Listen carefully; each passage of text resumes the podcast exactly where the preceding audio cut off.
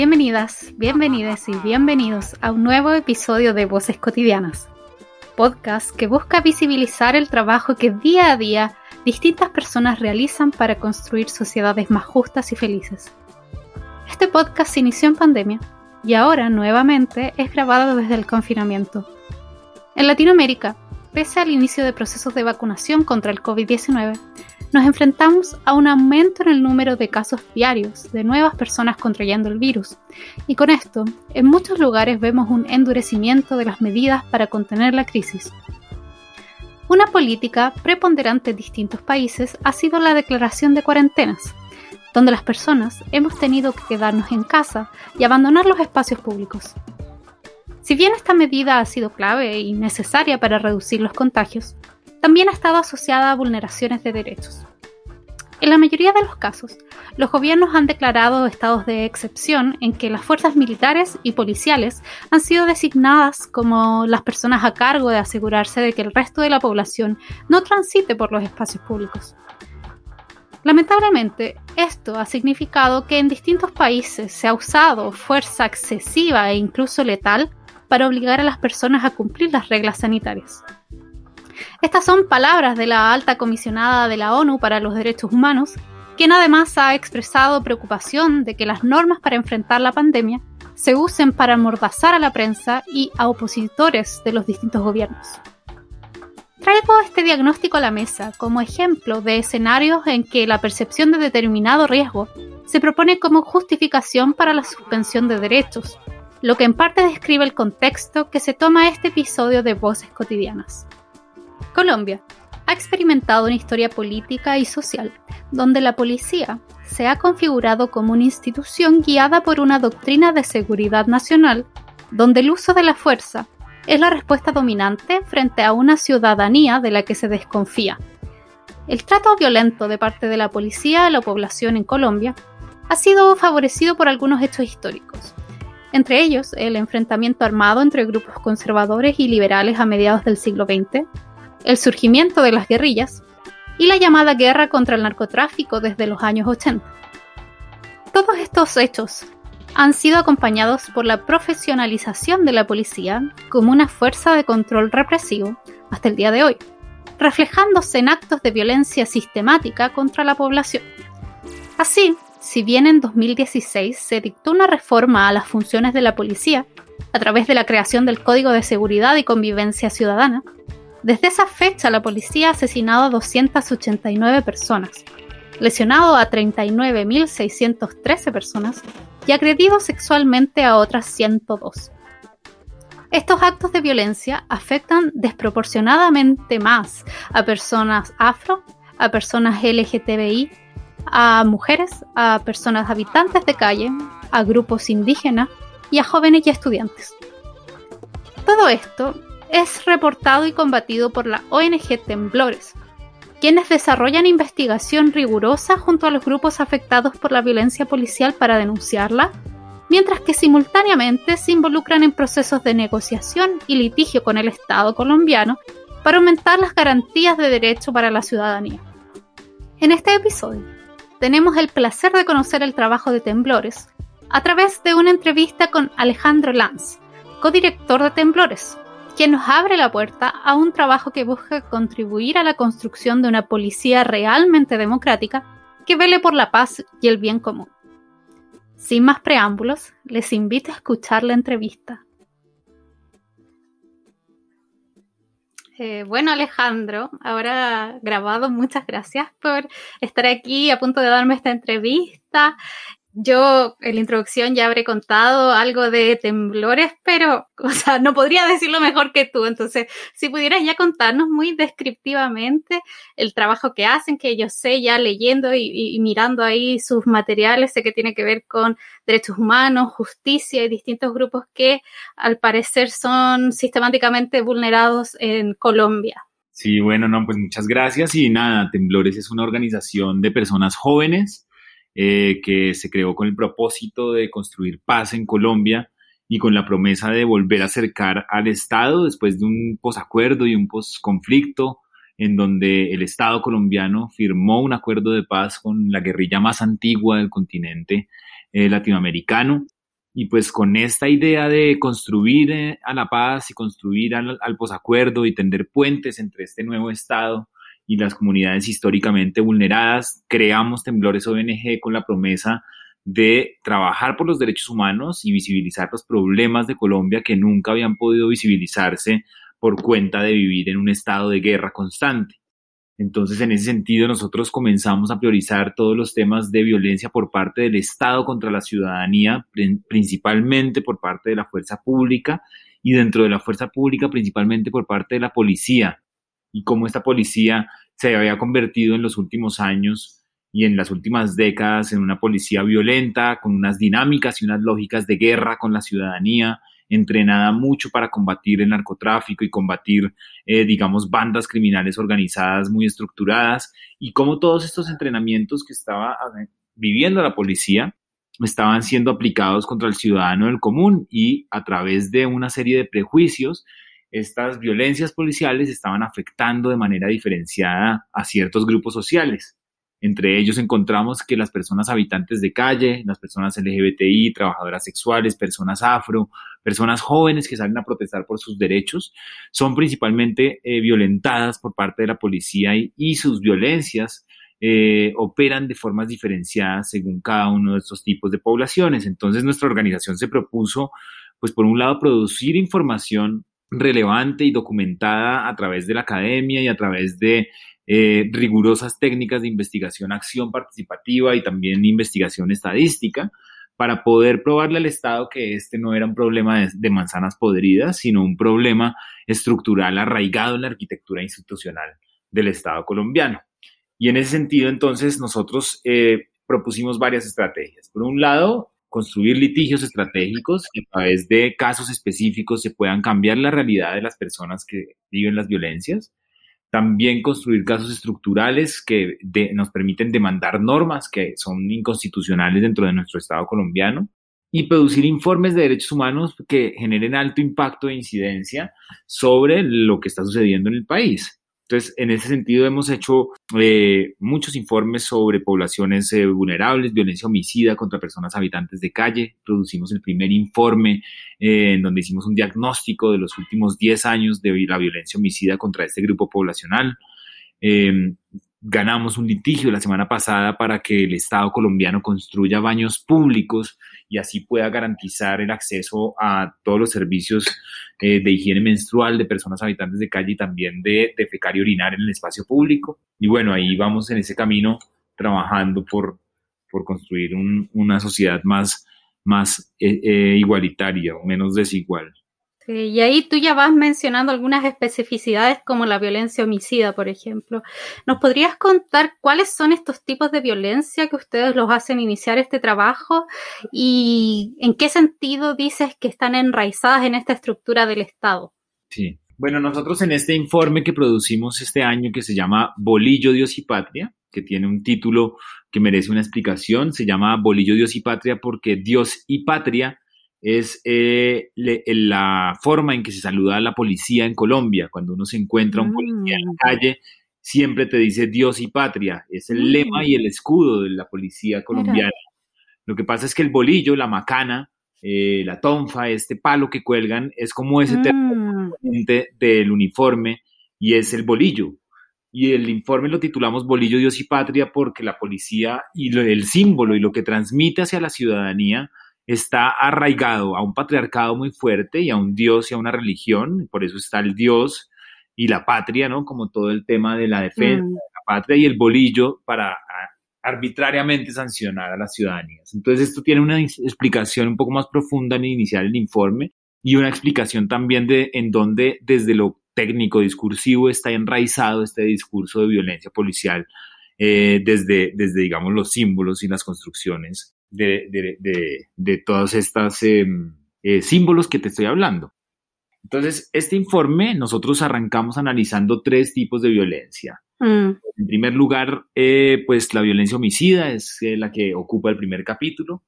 encontramos que en los últimos tres años, desde el 2017 hasta el 2019, la policía colombiana asesinó al menos a 289 personas.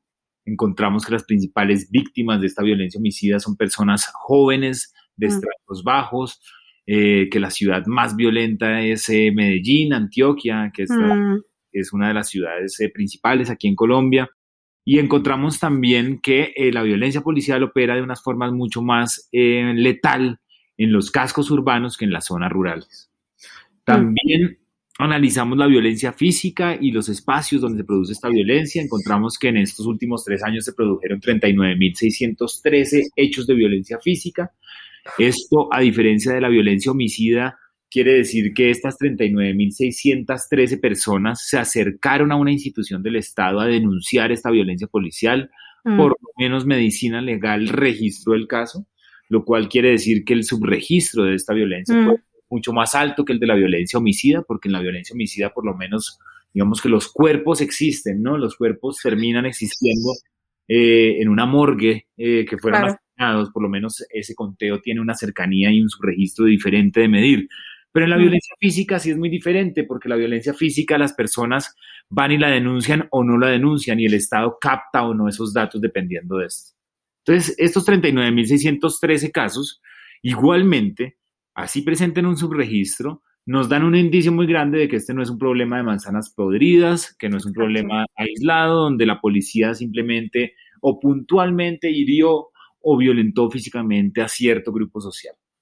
Esto nos está diciendo que es una sistematicidad al interior del Estado y que la, letalidad con la que operan estas prácticas, dependiendo de las poblaciones, tiene una serie de caracterizaciones específicas que afectan de manera diferenciada a ciertos grupos sociales.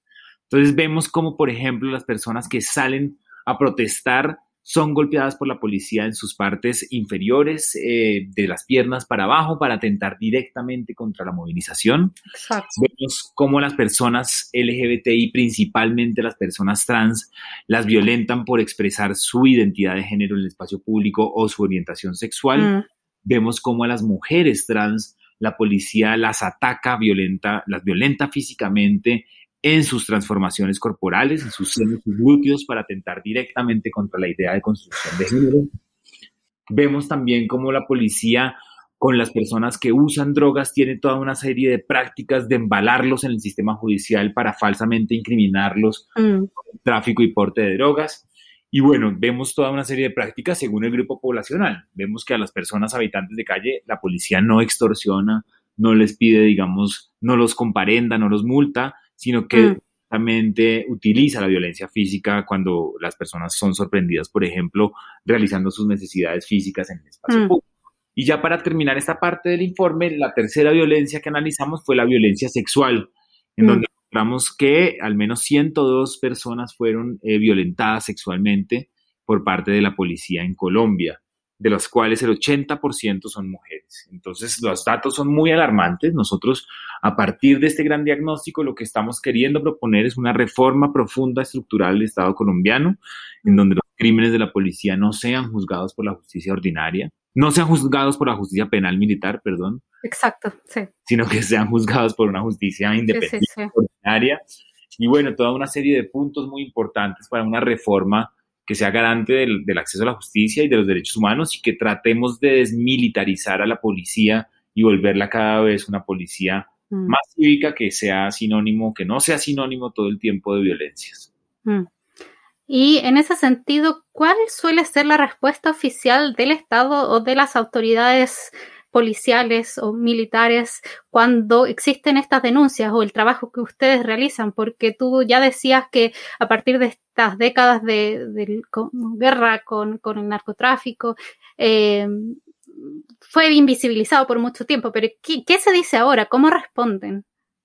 Bueno, pues ahí hay varias cosas. La policía siempre ha tratado de responder a nuestros informes con comunicados de prensa en donde eh, resaltan que estos casos son rechazados por parte de la policía y de los comandantes, que son casos claramente eh, desde la institución que deben ser sancionados, pero que son casos puntuales y no, no, no hacen parte de prácticas eh, institucionalizadas dentro de la arquitectura de, la policía. Eh, también es usual que cuando hay un homicidio que eh, nosotros denunciamos, la policía previamente saca comunicados de prensa diciendo que eh, esa persona que fue dada de baja era una persona que se encontraba involucrada en un posible y eventual hurto o robo hacia alguien. Mm, hemos identificado ciertos patrones de cómo la policía, cuando comete algunos hechos de violencia homicida, sale rápidamente con un comunicado de prensa a decir que ese joven o esa joven eh, de raza negra estaba involucrado en algún eh, tipo de delito de robo o hurto. Y esto lo estamos también documentando porque hemos visto que es parte, digamos, de lo que, de lo que ha sucedido a lo largo del tiempo y después medicina legal termina probando a, través de los, de los peritagos que se hacen en los cuerpos que la persona ni tenía arma de fuego, ni tenía cartuchos de pólvora cuando eh, se dispararon las, eh, los tiroteos que hubo por ahí, digamos como que hay varios casos que nosotros hemos logrado probar en los que la persona que fue asesinada y la policía la señaló de estar robando era, terminó siendo una verdad construida por parte de las autoridades. Tenemos un caso muy famoso aquí en Colombia de un grafitero eh, que asesinan en, la, el puente de la 127 aquí en la, capital de la ciudad. Mm. Es asesinado y, e incriminado con un arma de fuego eh, por supuestamente estar robando un bus. Después se comprobó que el comandante metropolitano de la Policía de Bogotá estaba directamente incriminando a todos sus suboficiales y que Diego Felipe, pues un joven de 16 años que estaba pintando un grafite, no tenía nada que ver con un posible robo que se inventó la policía.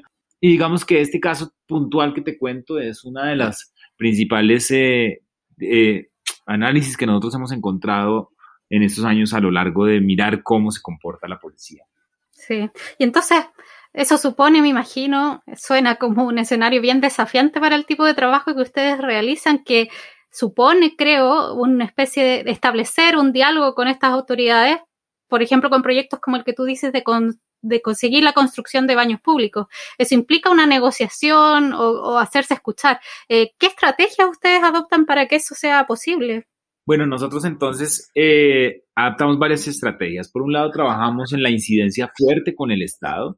Nosotros, eh, por un lado, como te cuento, denunciamos cosas bastante graves que comete el Estado, pero también siempre tratamos de tender puentes y somos profundamente creyentes en el Estado como un Estado que debe garantizar los derechos fundamentales. Eh, no, digamos, no somos de, la, de una tendencia anarquista abolicionista del Estado. Creemos en las, en las ramas del poder, hmm. en el acceso a la justicia, en los jueces, y en ese sentido hacemos varios tipos de trabajo. Entonces, por un lado, cuando, cuando hay la posibilidad de negociar con los gobiernos distritales, lo hacemos a través de incidencia y a través de entrega de informes y nosotros eh, presentamos formalmente al Estado todos estos informes de derechos humanos pero también una de las cosas que hacemos es construir litigios estratégicos comunitarios desde las bases.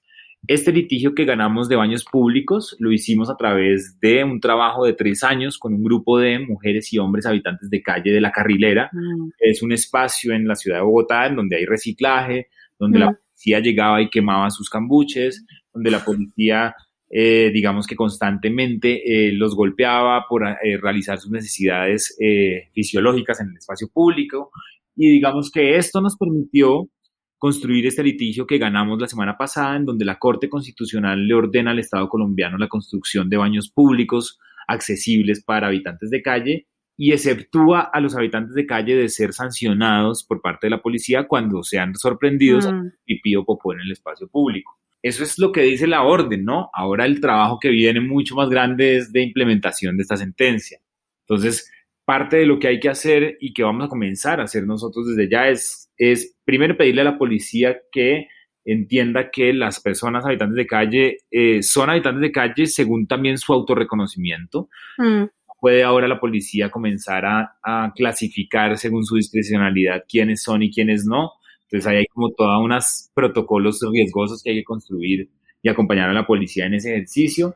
Y hay que también comenzar a presionar a los gobiernos distritales eh, y nacionales sobre la construcción de infraestructura y baños públicos, porque además más en este año que llevamos el baño público se volvió ya no solo un tema de higiene e, integridad, sino que el baño público con acceso a agua te puede salvar la vida, ¿no? Entonces, eh, es todo un tema que se profundizó, digamos, su necesidad.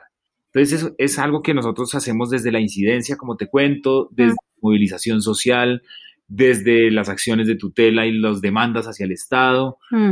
y también la articulación y trabajo con, con, organizaciones de la sociedad civil y población directamente afectada. Es como una parte de nuestra teoría de cambio que creemos que todos estos actores eh, deben dialogar, tanto la academia como la opinión pública, mm. comunidades a quienes les afectan las políticas públicas y ya digamos pues el Estado como tal en su, en su gran, mm. sí, todopoderoso. Sí, y ahora que mencionas esa teoría de cambio, me llama la atención eso que vas diciendo, que ya lo anunciabas al comienzo, que les, les hace sentido hacer investigación desde este paradigma de investigación-acción participativa, en este mismo eh, proceso de litigios, involucran a las poblaciones afectadas como los habitantes de calle. ¿Cómo es ese trabajo a ese nivel? Eh, ¿Cómo llegan a vincularse con estos grupos? ¿Qué tipo de estrategias desarrollan para imaginarnos un poco ese trabajo que, que es tan importante?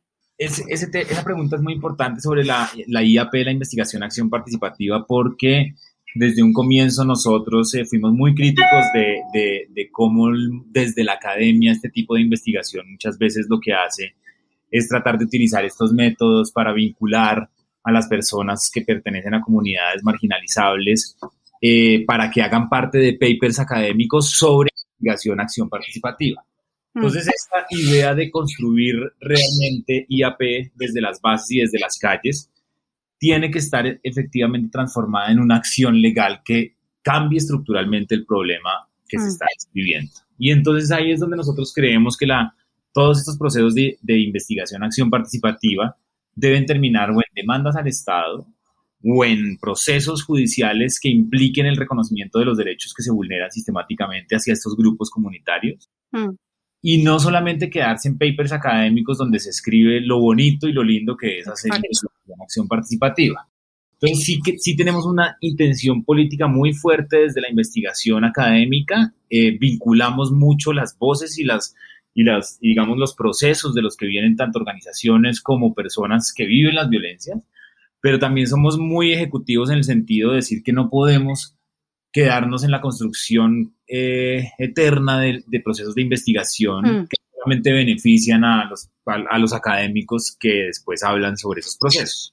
Mm. Entonces, en ese sentido, eh, estamos haciendo varios litigios con víctimas de violencia policial para que sus casos sean juzgados por la justicia penal militar, al tiempo que escribimos por qué esto mm. es importante y por qué esto debe hacerse así, y al tiempo que vinculamos como autores de los libros que escribimos a las personas que han vivido las violencias es el caso, por ejemplo, de los Nunca Nadie, un informe que producimos en conjunto con otros grupos de cinco habitantes de calle, artistas que trabajaban en el Bronx anteriormente en esta zona que mm. dio la alcaldía de Peñalosa.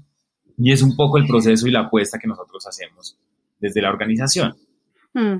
Y ahí, ¿cómo llegan a vincularse con, con ellos? Porque yo pensando desde mi experiencia, yo también investigo y y estoy muy eh, consciente de que efectivamente grupos marginalizados tienden a desconfiar de investigadores por las mismas razones que tú dices, porque justamente a veces instrumentalizan, eh, van a buscar algo para su propio beneficio. Entonces, ¿cómo han logrado construir ese vínculo que muchas veces puede estar justamente atravesado por desconfianzas? Total. Y bueno, y aquí si quieres podemos charlar de un grupo de poblacional en específico que además es es el grupo de personas que habitan y viven en la calle y viven de varias formas de pedir dinero en la calle, viven de venta y reciclaje, viven del día a día y del, centavo a centavo, que eso también tiene unas implicaciones muy fuertes cuando uno le pide a una de estas personas dejar su día para regalárselo o al investigador o al abogado o al que está queriendo hacer el cambio. Entonces nosotros, ese es uno de los puntos de ética participativa que nosotros creemos indispensables y es el reconocimiento, compensación, pago de sus horas como investigador y de trabajador que está gastando y que le está implicando dejar de producir su trabajo para dormir esa noche o para comer ese día. Mm. Hay un pago eh, acordado con esas personas por el proceso de investigación al que se están vinculando. Esa es una de las principales cosas esenciales. La otra, en referencia a la confianza y a la construcción de la confianza, es que nuestra organización puede, en contraprestación a, digamos, el diagnóstico o lo que pueda estar diciendo esa voz, esa voz experta de un territorio determinado, eh, puede, podemos apoyar, digamos, en la construcción estructural del problema y cómo atacar ese problema que está sucediendo. Esto va desde desalojos, desde, eh, o sea, problemáticas en salud individual que tiene la persona. Eh, las ciudadanías habitantes de calle son ciudadanías que no tienen una sola cédula, un solo documento de identidad, sino que andan mm. su vida a cuestas atrás con sus demandas, sus propios plegarias al Estado, sus cartas de aceptación en los mm. comedores, toda una serie de documentos que los hacen legibles ante el Estado. Y eso es, hace parte de uno de los problemas estructurales y es que el ciudadano del común cuenta con su cédula y con su cédula hace todo. Las personas que viven en mm. las calles han demandado al Estado por salud, han tenido que poner tutelas porque no les cumplen sus derechos fundamentales. Y digamos que esta, este apoyo, digamos, en contraprestación de eh, nosotros poner al servicio, eh, al, servicio de ellos nuestros abogados y abogadas, es una de las formas que también eh, hacemos pues para poder lograr empatía, comunicación, conexión con las personas con las que trabajamos. Excelente, muy importante. Y a propósito de eso, porque yo en el fondo te voy haciendo hartas preguntas de cómo en la práctica han podido desarrollar el trabajo que hacen. Y esto tiene que ver con la vocación de este podcast, que yo sé que lo escuchan varios, varias, varias activistas y, y que se pueden sentir muy identificados con lo que vas contando. Aquí en, Latinoamérica el tema de la violencia militar y, policial ha sido permanente, muy problemático y de pronto vemos muchos queriendo responder. Entonces, pensando en tu experiencia, eh, ¿qué aprendizajes relevantes has desarrollado al poner en marcha temblores junto a otros, obviamente, y que podrías compartir con quienes escuchen? Bueno, no, yo creo que, eh, bueno, y aprovecho también para que este pueda ser como un llamado global. Nosotros creemos que la violencia policial, por ejemplo, la militarización de nuestras vidas diarias es un problema que no solamente afecta a Colombia, nosotros tenemos una, una historia así un poco donde se ha profundizado la guerra en 50 años, donde vivimos todavía en un conflicto armado colombiano. Pero creo que, eh, y en esto el año pasado comenzamos a dar muchos pasos eh, de construir una red global contra la violencia policial latinoamericana, que está integrada por varias organizaciones de toda la región, al menos dos organizaciones por país hacen parte de esta red. Nosotros gastamos el año pasado haciendo un gran mapeo de organizaciones eh, que, que, vinculadas, por ejemplo, al estallido chileno, en Argentina con la dictadura, en Brasil con la persecución con el tema de las drogas y la policía. Y vinculamos organizaciones de toda, de toda la región para sentarnos a trabajar y pensar cómo podemos construir una, una, una, policía no violenta en nuestras regiones. Ese es uno de los primeros pasos que estamos dando y también eh, un llamado importante es que el año pasado eh, se profundizó todo el tema de la violencia policial mucho más porque el espacio público, nosotros lo hemos llamado eh, el año en que murió el espacio público, mm. porque eh, salimos de, de, pues, de unas cuarentenas, toques de quedas, donde quienes gozaban del pleno goce del espacio público eran las autoridades policiales y médicas en algunos en, en, en los casos. Las policías adquirieron poderes eh, sanitarios además, entonces esto fue en detrimento y profundizó, digamos, la crisis del espacio público que ya se venía viviendo, ¿no? Como en toda la región. Y creemos que hay que hacer una gran articulación de, recuperación del espacio público para la ciudadanía, no para, no para devolvérselo al Estado o como estas políticas públicas que tratan de recuperar el espacio público para expulsar a ciertas ciudadanías de él, sino que hay un ejercicio muy fuerte de volver a las calles y, de verdad apropiarse y construir identidad en el espacio público. Es como una invitación y un reto muy grande que tenemos en la pospandemia y que creo que va a ser de las cosas más importantes que vamos a, a, estar viendo eh, el próximo año y este año. Sí. ¿Y esa red que están articulando tiene ya un nombre? ¿Hay una manera en que nosotros podamos informarnos al respecto? Sí, eh, pues por ahora tenemos nuestra primera reunión eh, de la red el 9 de abril eh, em, es, una, es un espacio que está abierto. Si quieres eh, vincular a alguien o quieres eh, a partir, digamos, de algún tipo de link, que alguien se quiera inscribir a esa reunión puede acompañar la reunión. Otro, de los retos que hemos hecho frente a estas conversaciones es que las hemos hecho públicas, porque estos, estos temas siempre suelen discutirse en lo privado y pues mm. bueno, hoy en día toca hacerlas en lo público, virtual, pero pues es algo que hemos intentado hacer muchísimo. Entonces el año pasado tuvimos seis grandes foros de cómo eh, la violencia policial eh, afectaba de manera diferenciada a las mujeres y a las personas LGBTI. Ahí tuvimos un panel grandioso de siete eh, mujeres y personas LGBTIQ discutiendo alrededor de la violencia policial. Tuvimos un panel de racismo y violencia policial. Todos estos los puedes encontrar en la página de Temblores ONG en YouTube. Eh, yo te puedo pasar links. Eh, son conversaciones muy interesantes de varios países sobre, sobre los diagnósticos que hay. Y este año lo, queremos, lo que queremos hacer es poder llegar a un encuentro presencial a final de año en donde podamos compartir las estrategias de resistencia a la violencia policial que, que, hacemos desde cada uno de nuestros espacios y territorios. Entonces ahí, ahí puedo compartirte toda la información para que, para que tú la tengas. Sí, genial, eh, me interesa mucho. Y, y, con, y de paso aprovecho de agradecerte por, por, esta entrevista porque en el fondo inspira y, permite movilizarnos a los que estamos con intenciones similares y ver que ustedes han podido articular una organización ya súper bien armada, que ha logrado hacer informes contundentes respecto a la violencia, establecer diálogos con el Estado y ahora hasta ganar litigios con algo tan significativo como los baños públicos. Así que además de felicitarlos, expresarles mi admiración y, y ganas de seguir conectadas al trabajo que hacen. Súper, Carolina, no, pues a ti muchísimas gracias por esta invitación y, seguiremos tu podcast muchísimo eh, desde la organización. También eh, contarte que aparte de eso, pues hay un área gran, grande de género y sexualidad que coordina Emilia Márquez, que vamos a producir ahorita un informe sobre, sobre salud eh, dirigido a personas trans, LGBTI y personas trabajadoras sexuales sobre las barreras que encuentran en estos procesos.